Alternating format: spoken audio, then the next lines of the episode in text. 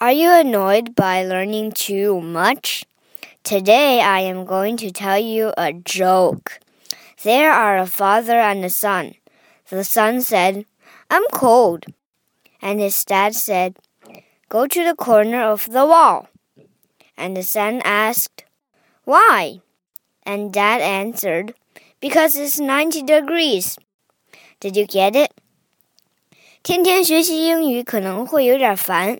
今天呢，给你讲一个笑话。儿子对爸爸说：“我冷。”爸爸回答说：“去墙角那儿。”儿子不明白，问为什么。爸爸回答说：“因为那里是九十度的。”听懂了吗？好玩吗？